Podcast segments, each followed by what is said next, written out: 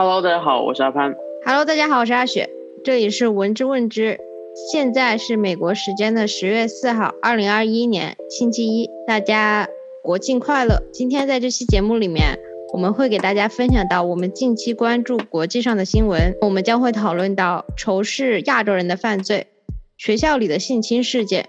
近期刚刚回国的华为 CFO 孟晚舟的案件，希望给大家带去新的视角。那么第一个新闻就是最近我被这个标题震撼到了，它是它标题上面就写的是美国经历了谋杀率最大增长百分之三十，这是自一九六零年的统计数据以来发生的最大的增长。那么，根据《纽约时报》的报道和美国联邦调查局的统计，二零二零年美国的谋杀数据经历了自一九六零年来最剧烈的增长，并且预测在二零二一年会有缓慢但持续上升的趋势。其中百分之七十七的谋杀是由火器，也就是枪支造成的。两个月前呢，美国的全国公共广播电台报道了，自从疫情开始。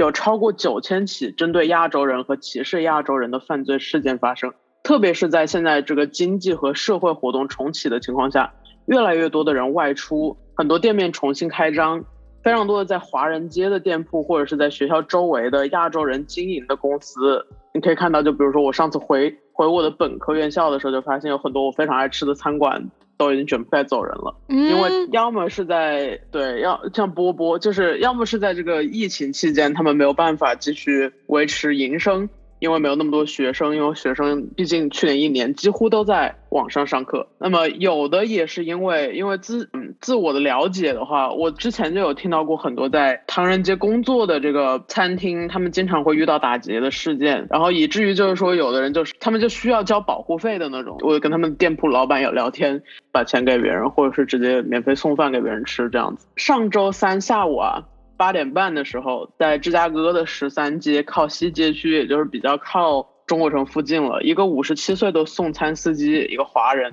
在他的车里被枪杀。最近这个学校里也是接连不断的非常不安的新闻，比如说在芝加哥市中心的校区停车场，有两名学生正在走向自己的车，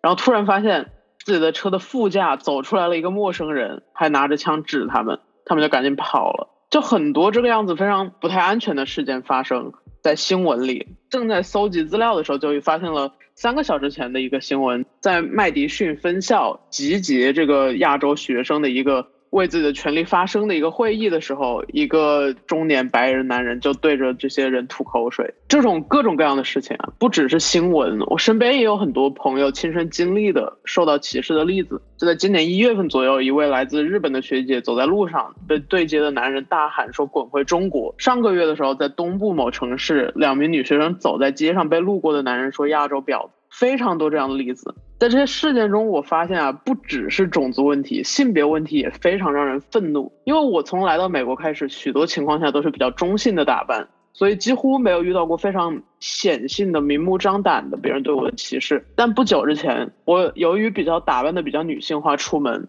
然后我就亲身经历了种族歧视，所以如果问我疫情对我的影响是什么，我觉得对于我的生活、任何的社交没有太大的影响。但是在我的脑海里，我从今年开始就非常的在意这个勇敢的发生这件事情。就是当我听到我很多朋友经历了这些事情，以及我自己亲身经历了源源不断的新闻。没日没夜的报道说什么昨天今天这里那里什么中年男人白人对亚裔女生吐口水，我只想把这个火锅底料往这个人的身上从头泼到脚。而且如果我遇到了这种事情，我是会做的。我现在就当我自己亲身经历了这件事情，如果放在五年前，我会自己回家非常难过。但是今天如果我再遇到这样的事情，我直接站到那个人面前去跟他说：“你不要这个样子做，你这个样子做是非常有问题的。”是 racism，对，没错。所以说，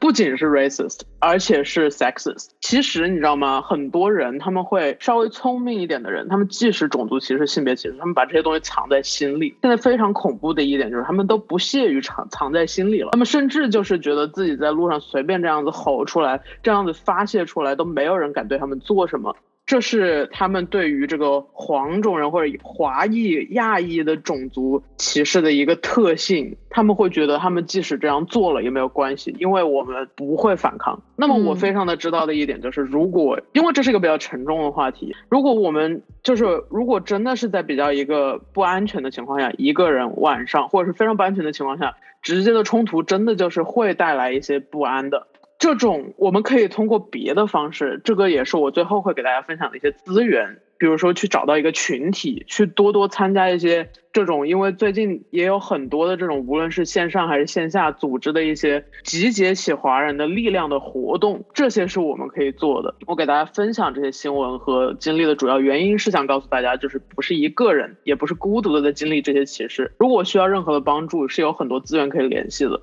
二是提醒大家需要注意个人安全，但是就是千万不要害怕或者怪自己，真的回了家之后就觉得啊是不是我有问题啊什么的。因为我也听过很多故事，说这些就是歧视别人的人啊，他们其实没过几天就死了或者怎么样的，就是有因果报应的，知道吧？就是也不用也不用太怪自己，或者是觉得啊当时吵架没发挥好，其实不用管，他可能过两天就死了。对。对，其实我就是想说，因为就联想到了，就稍微联想到两件事情。第一个是，呃，你知道，因为我在家中嘛，然后有一个特别特别有名的华人演员也在就是加州这附近，他的名字叫做吴彦祖。然后他之前也是参加过一些就关于他有发表过演讲，就是说要华人呃针对这些呃比较。恶劣的行为，然后比较 racism 的这些情况要勇于发声，这是第一则新闻。然后第二则新闻也是有一定的关系的。这个中国的这个发生了一些性骚扰的案件嘛，在二零二一年的九月十七日晚，有个叫乌峰的，是内蒙古财政大学的教授啊，好像是还什么什么荣誉什么一大堆的这种荣誉啊、学位啊什么鬼东西的。然后他骚扰威胁女学生，被开除党籍。啊，他骚扰他骚扰别人，他只被开除党籍，这个事情是不是非常的不 make sense？然后这个微博的数据呢，我看了一下，就这件事情可能就是在一天之内，呃，这个中午的十一点到下午两点的时候报了一下，然后下午九点钟是就没人管了。这个事情可能就是因为大家中午在上厕所或者吃饭吧，然后刷刷微博啊，有人竟然性侵什么什么什么这样那样的事情，所以就呃有一点关注。那么我也是。刷了一下微博，看了看这个事情，我就觉得这个人的聊天记录非常的莫名其妙，非常的幼稚。一个就是我也不知道他可能大概五六十岁的一个老人吧，他在那说，呃，真想亲嘴。他说下次见了抱着亲嘴好吗？我真的服了。还有什么？等下等下，你说的是这个大学教授是吗？这个大学教授给那个他性侵的女学生的对话是他发说，我在专家公寓，你有时间就来吧，真的想你。知道了，想你难受，心里空空的，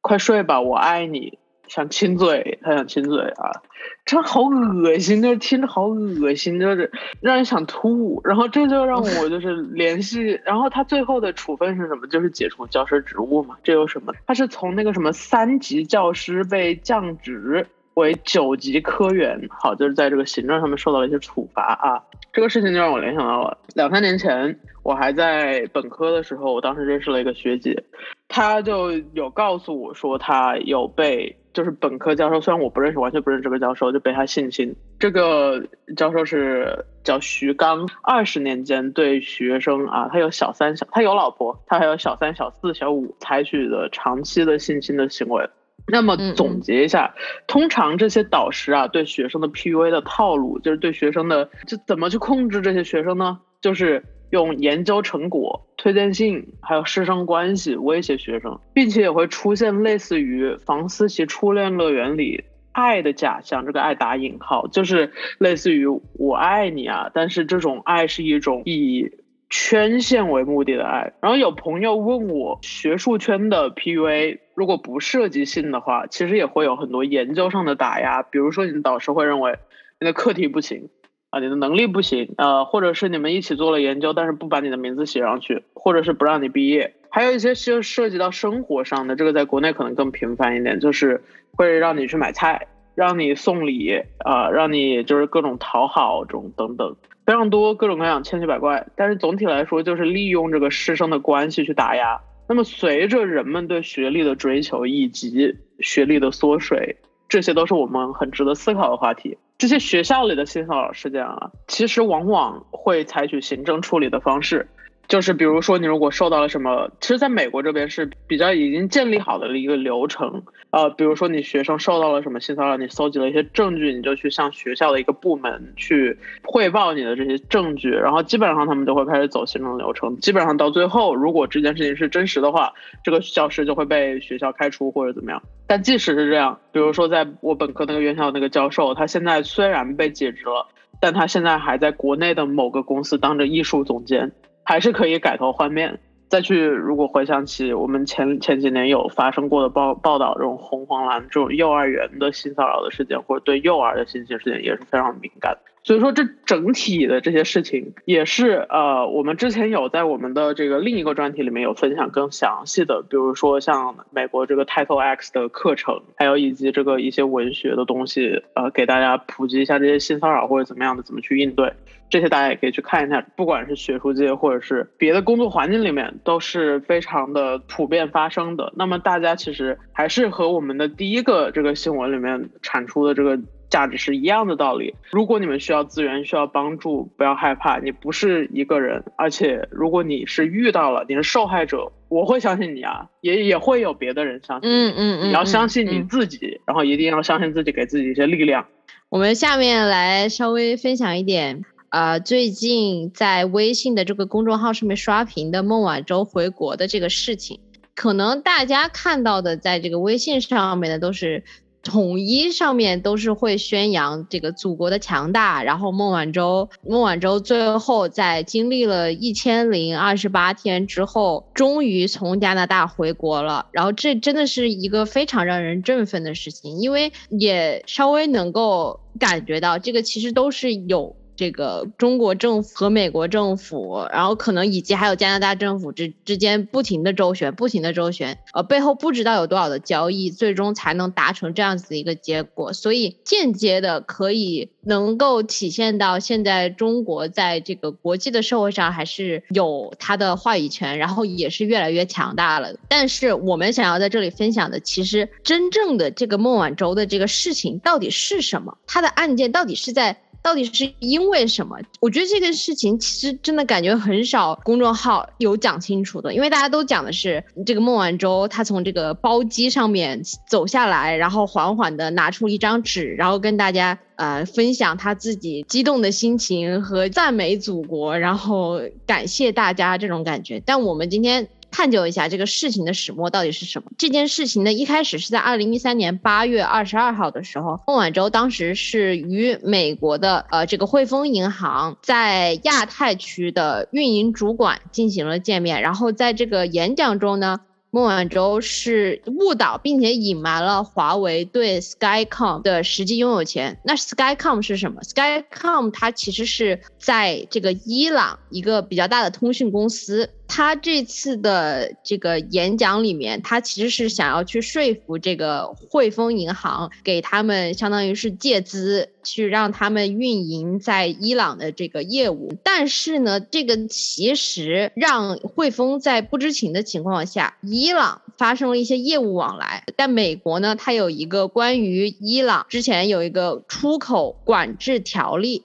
违反了这个美国出口管制向伊朗出售敏感科技的这样子的一个条例。那孟晚舟他是在二零一八年的时候，在加拿大的温哥华转机的时候临时被拘捕了，有长达三个小时的这样子的一个审讯。完了以后，又通过加拿大的这个骑警，然后当时因为美国想要去申请把这个。孟晚舟引渡过去，然后这样子前前后后的，一共是长达了三年的这样子一个来回，然后最终呢，那也就是在上个月的时候，美国司法部与孟晚舟达成了一个延期起诉的协议，然后孟晚舟也是在这个签名的协议里面，他承认了美国政府对其误导国际金融机构的这个指控的真实性，并且他自己负负。主要的责任，并且承诺了在二零二二年前不再触犯美国的这个联邦刑法，然后如果满足以上的条件，美国政府就会撤诉。就是在了解到这个整个的案件以后呢，其实还是有很多值得我们思考的地方，对吧？就是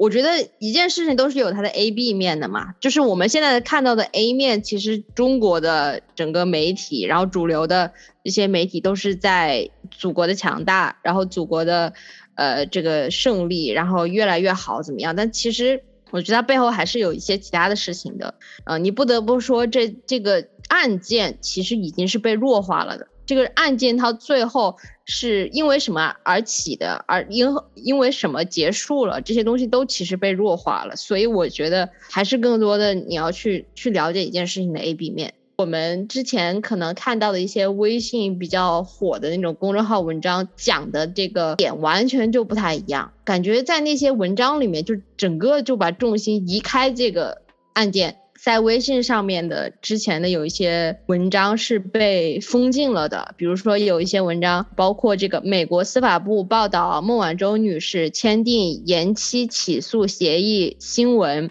的全文翻译。然后还有一个就是美国刑事律师去讲解这个整个的案件究竟是什么，这些东西都是被删除了的。那其实我们也不用讲明，大家 也应该可以就自己想想也能猜得到这个东西为什么会被删除。孟晚舟的这个事件呢，它再次体现到了国内外的这个媒体的一些比较对立的这个立场。然后为什么美国会忽然放人？然后背后又发生了些什么呢？其实这些我们也都不知道，对不对？那也就是这次的新闻，我就是想分享到这里。那么这期的新闻就分享到这里啊。另外就是我这周呢在做一些。活动就是 因为我越来越愤怒了嘛，所以我就开始保护自己，我就开始练双节棍啊。那大家给大家分享一下，好，不是分享，我只是想要分享一下，就是呃，关于预防、自我防卫这些东西，可以大家都可以到网上去多学一些视频啊，或者是准备一些防身的武器，像比如说我有送我朋友一些这种小刀啊，就是就像是那种钥匙扣一样的，或者是像呃一个什么棒球棍放在车里这种，晚上尽量不要出门，每天锻炼身体，避免直接的冲突。出以及积极寻求这个学校的一些资源，或者是公司的资源，都会有一些关于，比如说。这个心理健康咨询之类的，学校有这些免费的，或者公司有免费的资源。我有跟一个同同学聊天，他在流行文化这方面比我更熟悉一些，所以我有问他有没有什么可以帮助大家了解华裔族群权利发生的，类似于你刚刚说的吴彦祖啊，我就觉得对对，就是 对，就是这个我朋友 Alison，然后谢谢他，他告诉了我一些，比如说一些人，我们都可以在网上搜到，就比如说像是 Vincent Chin 这个人的事情，然后还有这个刘思慕，大家都知道他最近演上汽，他其实也是一个。非常的积极的权利人士，然后还有一些比较另外的是关于做这个残疾人和亚洲群体的，就叫 Christian Sun Kim，还有 Chella Man，这这几个人都是大家可以去搜的，我们到时候会放到我们的简介里。最后批注一下，就比如说我们前两期有讲到上期的日本大选的结果，最后岸田文雄赢了。岸田文雄是那个就那个说要搞中国的那个，可能大家现在在现在这个阶段就是比较。对于这些比较激进的政策，会有一点的希望吧。然后另外一个 update 就是关于这个克布尔大学校长称将禁止女性入校学习，这是我们在第一期里面就分享的关于这个阿富汗这个女性之后将会被怎么压迫的一个进展过的事情吧。嗯嗯嗯，那今天就给大家分享到这里了，谢谢大家收听，我们下期再见。好的，下期再见，拜拜。